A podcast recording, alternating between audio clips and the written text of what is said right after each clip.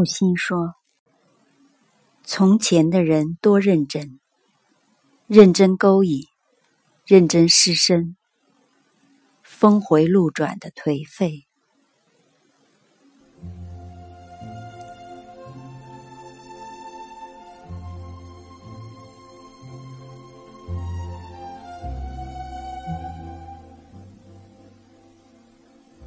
历史的黄昏，作者木心。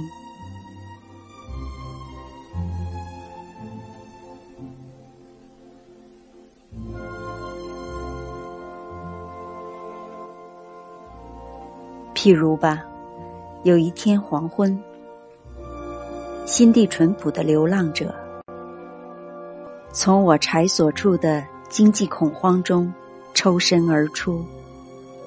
以大师之手，将那管风琴奏得兴高采烈，如茵芳草上的管风琴，池塘深底的玩牌戏，圣母，戴面纱的修女，还有一位和谐之子，还有夕阳，为传说才可能的诡谲云霞。猎人和马队呼啸而过，黄昏，站立不已。露天舞台上，剧情一滴一滴滴下来。穷人和弱者，困惑于愚蠢的七个层次间。德意志按照自身的见识。筑起通向月球的木梯，达达人将沙漠焕发红彩。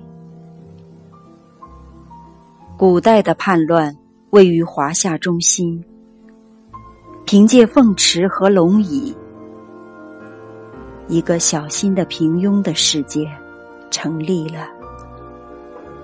此乃阿非利加和欧罗巴事业。之后，一场海洋和黑夜的可知的芭蕾，还有无价值的化学，崩溃的旋律。无论在哪里，油车能带给我们的，全是布尔乔亚的妖术。人的这种氛围，连最蹩脚的药剂师。也认为不堪忍受，这种物质的肉体的瘴气，想一想，就一阵剧痛。不，不，炙热的气候，海洋干涸，大地窜涌，行星撞击，这一切。究竟何时发生？圣经和命运女神都讳莫如深。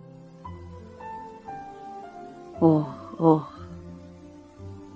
真没有留下什么后果。